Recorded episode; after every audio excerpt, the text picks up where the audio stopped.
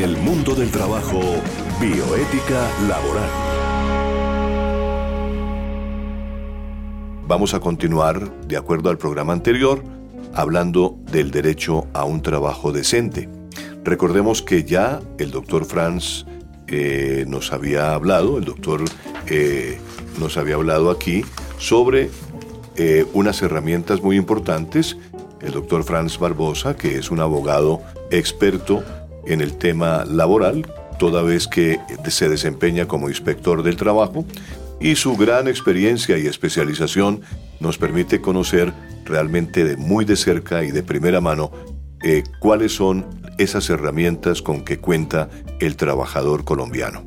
Doctor Franz, muy buenas tardes, bienvenido como siempre a estos micrófonos de Unipiloto Radio y de eh, El Mundo del Trabajo. Hoy yo quiero que Gabriel iniciemos el programa eh, destacando exactamente qué pasa con el exceso de trabajo. Sí, eh, vamos a ver unas situaciones problemáticas, o sea, preguntas cotidianas de los trabajadores sobre el tema. El doctor Tito Martínez va a hacer una primera explicación y ya puede entrar el doctor Fran a profundizar sobre este tema. Bueno, preguntas comunes que hacen los trabajadores en una consulta laboral le hacen a la inspección de trabajo todos los días. Dicen, mi jornada de trabajo es agotadora. Sé a qué horas entro, pero nunca a qué horas salgo. Otra pregunta, no tengo un día de descanso. Y la última pregunta, a mí nunca me pagan horas extras. Bueno, hay tres factores ahí importantes para, para que el doctor Franz nos oriente. ¿De qué trata este derecho fundamentalmente, el no trabajar en exceso?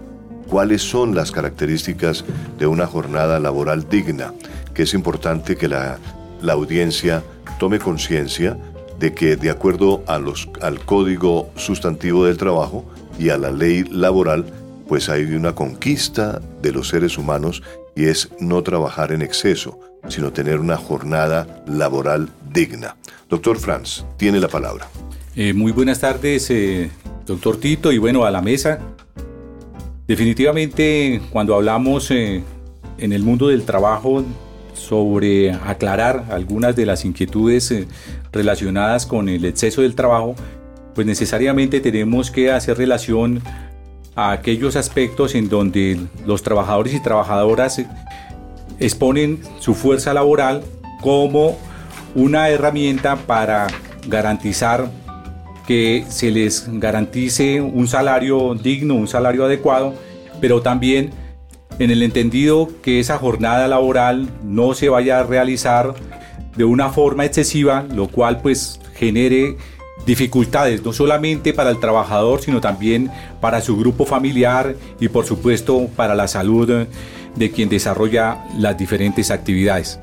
Por ello, cuando algunos trabajadores manifiestan que hay momentos en donde saben a qué hora llegan, pero no tienen idea de la hora en que van a salir, es en ese, digamos, contexto que debemos dar algunas respuestas que permitan señalar que la jornada laboral no puede superar las 48 horas a la semana, las 8 horas al día y que si se realiza una jornada superior a ella tiene que tener una autorización por parte del Ministerio del Trabajo cuya jornada tampoco puede exceder de las 10 horas al día teniendo ello como contraprestación que se les mire como trabajo adicional o como horas extras.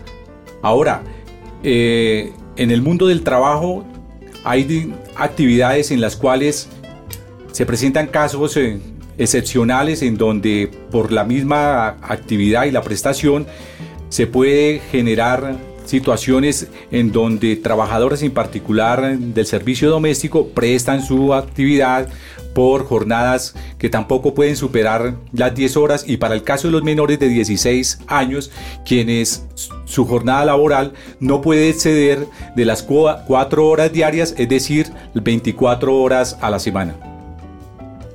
Eh, es, una, es una explicación bien importante porque eh, es necesario que la persona sepa realmente la jornada ordinaria diurna, de qué hora a qué hora va. La jornada diurna empieza a las 6 de la mañana. Sí. La jornada termina a las 9 de la noche de acuerdo con las últimas, digamos, reformas en materia laboral. Acordémonos que en gobiernos anteriores esa jornada iba inclusive hasta las 10 de la noche. Exacto. Pero hubo, digamos, algunas negociaciones y tomamos conciencia en el sentido de que la jornada se extendía demasiado. Entonces, de ahí en adelante, después de las 9 de la noche, se puede manifestar que existen horas extras o jornada adicional, la cual necesariamente tiene que ser recompensada, tiene que ser retribuida de acuerdo pues a las mismas características si se trata de una hora extra nocturna, si se trata de una hora extra diurna o si se trata de una jornada diferente a la hora extra diurna o nocturna cuando se trata de un festivo o un dominical. Y la jornada de trabajo pues determina que somos seres humanos y por lo tanto necesitamos descansar, necesitamos tener eh, momentos de descanso.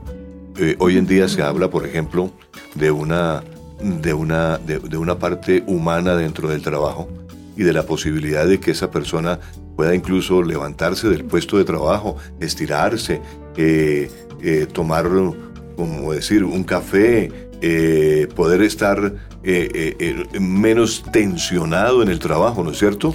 Y en un ambiente mejor calificado. Hoy en día se ve mucho eso dentro de la parte, digamos, industrial, la parte de las relaciones humanas, la parte de la, de la ingeniería industrial, está hoy en día estudiando, eh, digamos que la, la, ventaja de estar, de estar en, un, en un puesto eh, rodeado de, de cierta comodidad, ¿no?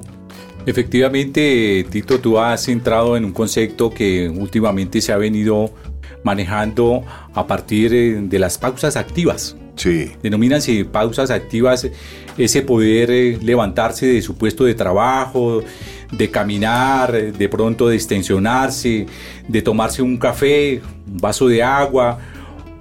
Igual ello permite oxigenar y retomar la labor de una forma mucho más adecuada.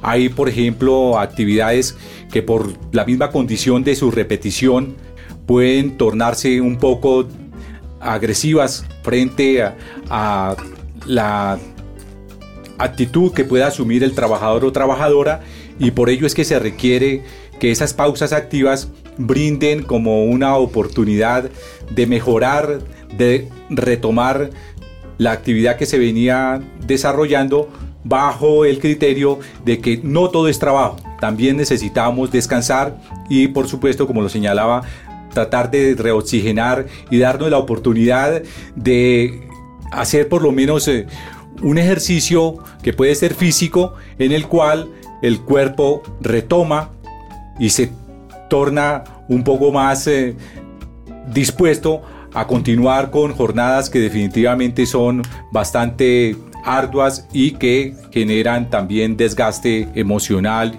laboral y físico. En el momento actual hay unos fenómenos en el marco de lo que es la cuarta revolución industrial, que es la sociedad digital, que nos están dando desafíos que la legislación apenas está como apropiándose o adaptándose. Es así como en países como Italia y Francia ya se legisla con un tema que es el derecho al ocio, a la desconexión en horas no laborales y vacaciones. En la práctica esa legislación que pretende. En Francia hay en esa nueva regulación para empresas de más de 50 trabajadores la posibilidad que trabajadores y empleadores teniendo en cuenta que hay situaciones que sí se le salen de las manos, como cuando hay un, un encargado de confianza y manejo que tiene que estar todo el tiempo con su celular conectado con el sistema de WhatsApp para dar órdenes o verificar temas, o trabajadores, por ejemplo, de la industria de las bolsas de valores que tienen que estar vigilando en unas pantallas cómo es el movimiento de bolsas y no pueden despabilar. Entonces, teniendo en cuenta que hay situaciones insalvables, también los sindicatos y los trabajadores pueden negociar con el empleador que cuando están en descanso o en vacaciones no se le envíen órdenes vía email o vía WhatsApp porque el ser humano necesita, a pesar de todas las posibilidades tecnológicas, un tiempo para él mismo, para encontrarse a sí mismo, para estar con su familia. Entonces se llama el derecho a la desconexión.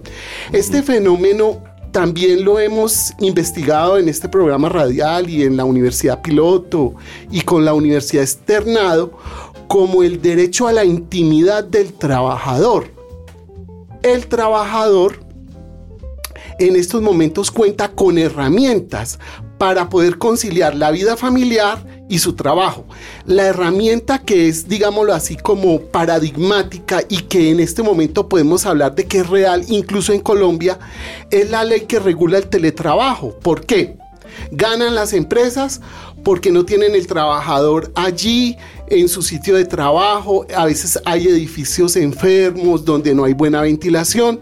Entonces el trabajador no, no necesita estar allí en el sitio de trabajo confinado, sino que la ley del trabajador permite, la ley del de trabajo permite que se cumpla esa función en su hogar, al lado de los suyos, armonizando el tiempo y no en el desgaste del tráfico vehicular. Claro. El trabajador es una gran alternativa que en este momento en Colombia se está utilizando y es una realidad. ¿Qué gana? Gana la intimidad del trabajador con su familia, y gana la empresa también porque mejora condiciones de vida. Claro. Pero aún no, digamos así, que está masificado. El teletrabajo no está masificado, apenas estamos empezando a implementarlo. Correcto. Cifras muy dicientes de, de la situación que se vive hoy en día en el mundo del trabajo. Gracias, Estefanía. Y hay que recalcar, tal vez, eh, doctor Franz, oyendo estas cifras, nos da la, idea también de cómo se vive realmente eh, un poco de la informalidad, en la, informalidad digamos que se trabaja más, ¿no es cierto? Más tiempo. Digamos una persona que tiene que salir a las 5 de la mañana a ubicarse en la calle a tratar de vender una fruta. Eh, esa persona, si no trabaja 12 horas diarias, su familia no come. Efectivamente, Tito, no solamente tiene que ver con esa necesidad de generar recursos para garantizar necesidades básicas, tanto personales como del grupo familiar, sino también de factores asociados al riesgo. Hay que tener en cuenta que muchos de los trabajadores y trabajadoras que tienen que eh, soportar estas jornadas tan largas y extenuantes, igualmente en lo que corresponde con esa oportunidad de compartir con su familia prácticamente que es nula, en tanto tiene que madrugar y anochecer en los espacios, digamos, públicos, como una de las pocas formas o alternativas para llevar un sustento, un alimento a su casa, lo cual pues definitivamente también se tiene que constituir en otra variable, el tema de la seguridad, de la informalidad que tal vez no lo hemos mirado de una forma muy detallada, pero que necesariamente también ameritaría darle como un contexto que permitiera mostrar y reflejar que son unas cifras desalentadoras en las cuales se le tiene que generar también unas oportunidades en materia de garantías y sobre todo de seguridad social. Porque el derecho al empleo, las oportunidades, eh, la protección social de que habla la OIT, eh, no se están dando en esas personas, ¿no? Esas personas eh, no, tienen una protección social muchas veces y, realmente eh, están exponiendo su vida, muchas veces enfermándose además, porque el trabajar en la calle enferma mucho más que estar en una oficina o en una fábrica o en un sitio cerrado, ¿no? Definitivamente digamos que el sol y el agüita que nos cae a diario, los cambios en, no solamente en la estructura de las diferentes eh, formas de, de trabajo, generan unos condicionamientos y sobre todo que sea el trabajador o la trabajadora quienes tenga que soportarlo. Y en esa medida pues tenemos que seguir legislando, pero también generando unas mejores eh, condiciones que contribuyan a dignificar la labor no solamente del trabajador, sino también el que pueda generar oportunidades de apego y de relación familiar. Doctor Franz, hay un tema que es una cuarta herramienta llamada así eh, dentro de las relaciones laborales. Eh, la estabilidad en el trabajo. La estabilidad en el trabajo eh, muchas veces se pierde por X o Y razón. Algunas compañías son muy estables, otras no tanto. Eh, ¿qué, ¿De qué trata este derecho de la estabilidad en el trabajo y cuáles serían los elementos básicos de una estabilidad laboral? Hay unas preguntas que seguramente nos pueden conducir a dar una respuesta. Señor trabajador, piense en su situación analizando estos testimonios de unas preguntas que hacen unos trabajadores sobre el tema de la estabilidad laboral. Dice, me echaron de la empresa y la persona para la que trabajo nunca me dio una explicación. Segundo caso. O sea, es una, es una determinación unilateral. Ajá. Segundo casa, al día siguiente de meterme al sindicato me echaron. Por, eh, digamos, persecución ahí. ahí. Tercer caso, mi jefe dice que si no me voy a trabajar para la cola del mundo me echa. Muy bien. Eso es otra, otra posibilidad también de que las personas se tienen que someter a posibles traslados, eh, muchas veces sin remuneración, sin, sin una indemnización, ¿no? Es lo que llaman los juristas el jus variandi, que es la potestad del, empleador de reubicar al trabajador por necesidades del servicio. Pero hay que tener en cuenta que no es un derecho absoluto. También hay que ponderar ese derecho con otras variables que nos va a explicar el doctor Frank. y por último, testimonio de un trabajador para que usted como trabajador piense si le ha pasado un caso parecido. Dice, apenas mi jefe supo que estaba embarazada, me pidió la renuncia. Bueno, hay casos. Eh, doctor Franz. Eh, muchas gracias. Bueno, lo primero que tenemos que señalar es que la estabilidad en el trabajo se constituye hoy en día en un derecho fundamental a la estabilidad laboral y como tal, como derecho fundamental, pues es objeto también por parte del trabajador de que se demande por vía de tutela cuando injustamente se haya perdido esa relación laboral claro. o que existan, digamos, elementos que a juicio del trabajador pongan en riesgo esa estabilidad laboral. Hay unos elementos básicos frente a la estabilidad laboral en donde se busca justamente es evitar que se presenten este tipo de abusos que se han señalado a manera de ejemplo, en donde el trabajador una vez eh, eh, ha tenido, digamos, su empleo, ha cumplido satisfactoriamente su labor, ha desarrollado sus actividades eh, en el marco de los horarios propuestos, no obstante, de, momento, de un momento a otro, pues su empleador le dice, Pepito Pérez, usted ya no hace parte de la nómina, usted ya no hace parte de la empresa. Entonces, en ese momento, ¿qué hacer? ¿Cómo generar unas oportunidades que permitan demandar que ese derecho fundamental a la estabilidad laboral pues se respete por parte del empleador? Hay otro caso que igualmente se comentaba en el sentido de que una vez se constituyen eh, algunas empresas, pues por supuesto los trabajadores como tal, para efecto de generar algún blindaje, y estabilidad, pues deciden hacer uso de ese derecho fundamental que también les ofrece la Constitución, como es el derecho de asociación. Entonces eso no significa que si al día siguiente de vincularse en el sindicato es objeto de despido, el trabajador no cuente también con unas herramientas para demandar ante el juez laboral si ese despido fue correcto, si ese despido obedeció a que existían unas justas causas o si simplemente el despido estuvo acompañado del disgusto que provocó en el empleador que su trabajador se hubiese vinculado en una organización sindical. Y otro, digamos, aspecto que debemos considerar muy a fondo es el atinente a que existe una estabilidad laboral reforzada y, digamos especial frente a las trabajadoras que por su estado de embarazo o que una vez dan a conocer a su empleador que se encuentran en estado de embarazo, pues muchos de ellos deciden prescindir de la labor de la trabajadora y dicen las trabajadoras, ¿y ahora qué voy a hacer?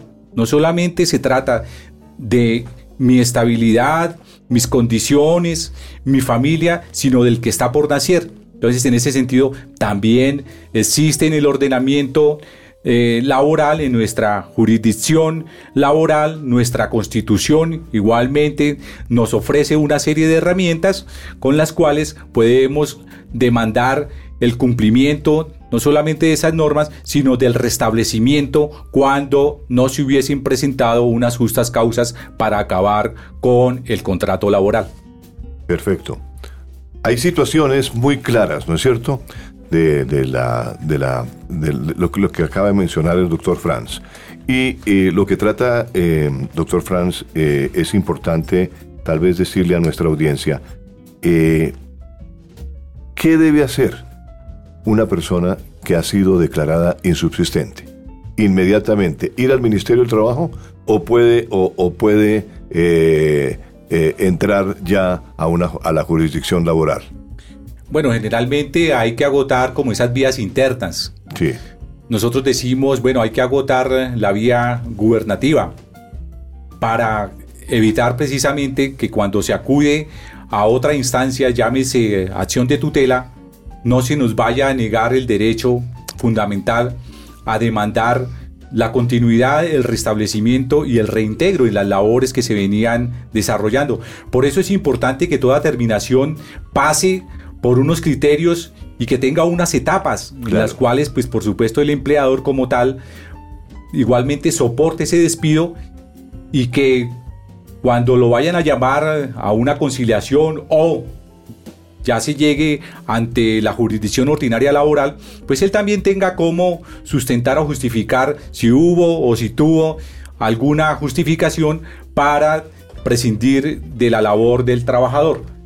Sí, Gabriel, entonces tenemos esa, esa situación eh, bastante bien explicada por el doctor Franz. ¿Queremos agregar algo más? Sí, los fallos de la Corte Constitucional al respecto en relación a la estabilidad de la mujer Señor trabajador, señora trabajadora, usted puede revisar la sentencia T889 del 2005 de la Corte Constitucional, si quiere saber más. En relación a la estabilidad laboral y el contrato a término fijo, si quiere conocer más de este caso, puede ver la sentencia C588 del 95 de la Corte Constitucional. Y en caso de la violación al debido proceso a un trabajador donde se le eh, afectan sus derechos fundamentales, si quiere conocer más de este caso, puede ver la sentencia CU 667 de 1998 de la Corte Constitucional.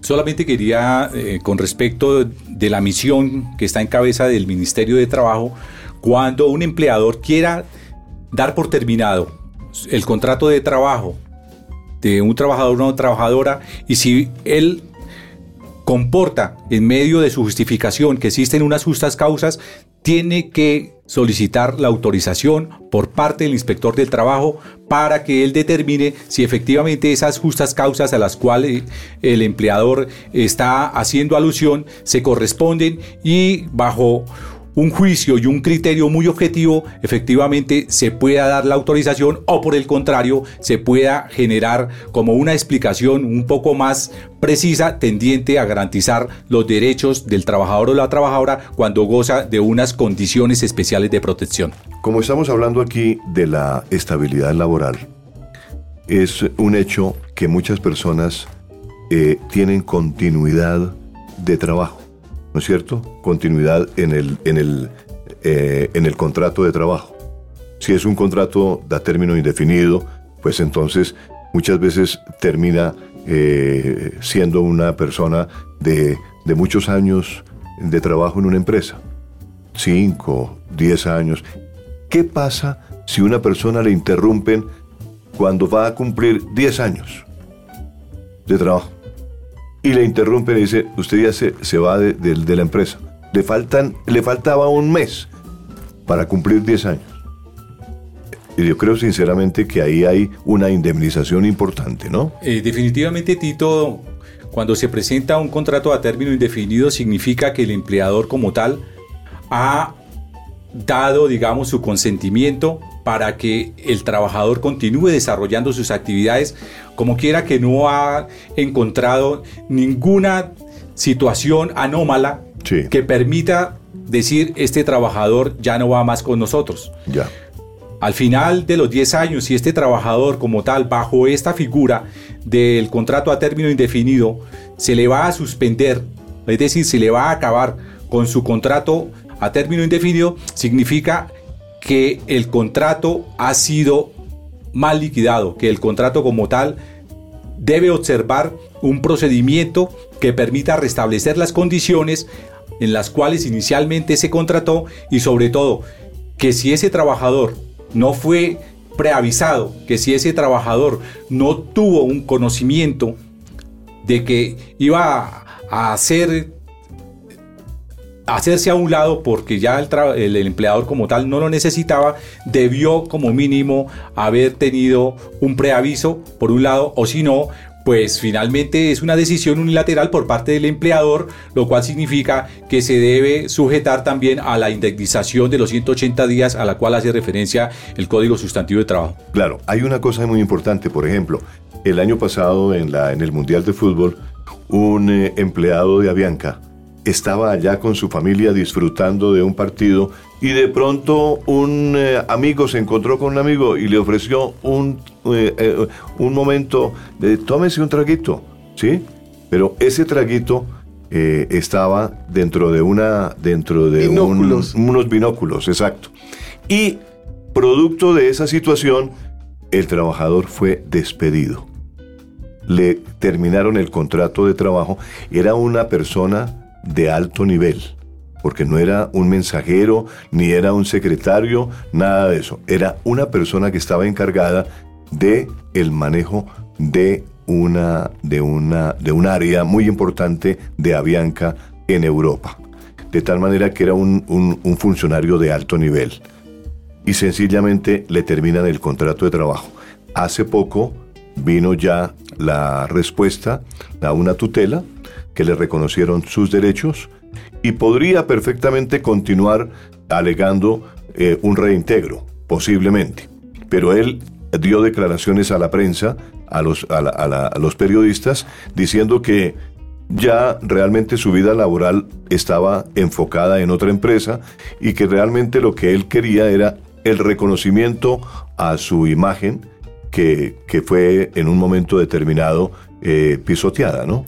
Efectivamente, digamos que su buen nombre, su, buen nombre, su imagen. Y sobre todo... Su honor. El, su honor. el honor y tener en cuenta que si se dieron estas circunstancias, pues fueron totalmente ajenas a la labor que se venía realizando por parte de este alto funcionario, bueno, ejecutivo de Avianca en su momento. Por ello, las consideraciones que se tuvieron por parte del tribunal cuando decide tutelar los derechos a favor del trabajador, en medio de las consideraciones es que nada tenía que ver la actividad que estaba desarrollando el trabajador frente a las pretensiones y por supuesto a las causales que esgrimía la empresa para prescindir de este trabajador. La bioética laboral Y en esto, pues, el doctor Gabriel nos puede ayudar muchísimo, mm, porque a veces, dentro de lo que hemos estado hablando en este espacio del mundo del trabajo, se cometen una serie de atropellos y eh, precisamente la bioética eh, ayuda a definir esos atropellos también. Sí, si incorporamos la dimensión bioética al mundo del trabajo, el encuadre, el entronque se llama la ecologización del trabajo. La ecologización del trabajo es estudiar cómo los ambientes laborales a través del derecho se fortalece. ¿Por qué? Porque el ambiente laboral es necesario que sea sostenible. Cuando hablamos de sostenible, estamos hablando de calidad de vida. Entonces, todos estos casos que hemos analizado, de casos, de testimonios de trabajadores, siempre entendemos que para que la persona sea productiva, tiene que estar bien, tiene que vivir bien, tiene que tener un buen ambiente familiar, social, cultural. Y la bioética vendría a fortalecer esas leyes nuevas que van apareciendo, como la acabamos de nombrar, la ley Conry. Ley Conry, que es el derecho a la desconexión en las horas no laborales y vacaciones de los trabajadores en Francia o, la ley italiana que también refiere al tema. ¿Qué estamos analizando? Que los cambios tecnológicos como es el WhatsApp, como es el teletrabajo, como es eh, los, los nuevos programas o, aplicaciones de sistemas que tienen que ver con reclutamiento de trabajadores no afecte su intimidad y su dignidad humana. Es el caso, por ejemplo, aquí vemos, hemos estudiado el caso de las discriminaciones laborales y aquí tenemos unos ejemplos, como cuando un trabajador en este mundo urbano, eh, urbano presenta su hoja de vida, algunas empresas o agencias de empleo le dicen, denos, permítanos acceso a su perfil de Facebook. ¿Para qué? Para conocer su intimidad, para conocer su ideología, para conocer cómo vive. Eso podría afectar a la persona en un derecho fundamental, el derecho humano a su libertad. Ahí vemos como una colisión de derechos. Entonces la bioética nos está diciendo, mire, esto tiene que ver con la vida, fortalezcamos el derecho, fortalezcamos esta jurisprudencia para que no se le invada la órbita privada del trabajador y esa posición de, dominante de pedirle a un trabajador en una entrevista personal su perfil de Facebook no afecte su vida personal. A propósito, eh, ya que Gabriel habla de Facebook eh, y de los de lo que se consigna en las redes sociales, hoy precisamente la noticia en el periódico, eh, bueno, estamos grabando el programa, pero hablando de ayer, de, de ayer lunes, en el en el mm, periódico en primera página se habla de la Corte Constitucional que llamó a Google y a Facebook a una audiencia para que le expliquen a los magistrados si es posible regular de alguna forma las declaraciones que las personas consignan a través de las redes sociales. Y si se logra regular, eh, pues hay preguntas, hay una serie de inquietudes por parte de los magistrados de la Corte en el sentido de que un derecho eh, a insultar a una persona no es un derecho eh, consignado en la legislación colombiana, eh, sino que hay un derecho de expresión, de libre expresión. A mí me garantiza la constitución de la libre expresión en estas redes sociales, pero no me da derecho a ser grosero y, altanero y tratar mal a las personas. Es decir, eh, eh, no tengo derecho a insultar a nadie en las redes sociales. Y eso naturalmente tiene que ver con el derecho a la libre expresión, porque no, el, derecho a la libre expresión no es un derecho absoluto. sino que tiene sus limitaciones. De tal manera que eh, es interesante la noticia, por eso la traje a colación a propósito de la anotación que hizo Gabriel del uso de las redes sociales por parte de los trabajadores, de los empleadores que están pidiendo eh, muchas veces permítame entrar a su Facebook, permítame entrar a su, a su Instagram o, usted tiene eh, qué red social, en, qué red social publica sus, sus, pensamientos, pues eso le puede traer consecuencias muy graves a la persona. Y naturalmente lo que dice Gabriel es muy cierto. Bueno, tenemos otros testimonios, otros ejemplos de, de para hablar, seguir hablando de, de esta parte que veníamos hablando de la, de la eh, discriminación en el trabajo. Muy bien, que es un, una herramienta también cuando hay discriminación en el trabajo, Gabriel. Testimonios de trabajadores y usted como trabajador puede analizar su situación personal con estas preguntas o estos temas planteados por trabajadores dice el trabajador, si yo fuera hombre, me pagarían lo mismo que mis compañeros. Es el caso de una mujer. Sí. Discriminación por ser mujer. Sí. Otro problema. Todo estaba bien hasta que alguien contó que yo tengo SIDA. Y otro problema. Aquí solo se contratan a las lindas. A propósito del SIDA, nadie está obligado a informar a su patrono que tiene SIDA, ¿no es cierto? O sea, ese es un, ese es un derecho muy intimidad. de, la intimidad del trabajador, que si está en su tratamiento, que si tiene su tratamiento al día y que si no, si no realmente no, no, no significa integro para vivir en comunidad, pues no tiene por qué estarlo divulgando. Pero... Sobre todo cuando derivado de ese tipo, digamos, eh, de afectación a su salud, no se logra determinar que hay una relación que contribuye a deteriorar la actividad y la relación laboral. En tal sentido, pues mal podríamos pensar que ese se constituya eh, esta, digamos, eh, noticia de que el trabajador se encuentra con el el virus de la inmunodeficiencia humana, ¿Cómo no? lo vayan a tomar como el pretexto o para discriminarlo o para prescindir eh, del mismo. Lo que quiere significar con esto es que hay también varios pronunciamientos por parte de la Corte Constitucional en donde garantizan y por sobre todo le dan el valor que se corresponde al trabajador y a la persona para que no sea objeto de la discriminación en caso de que se presente este tipo, digamos, de afectación a su salud.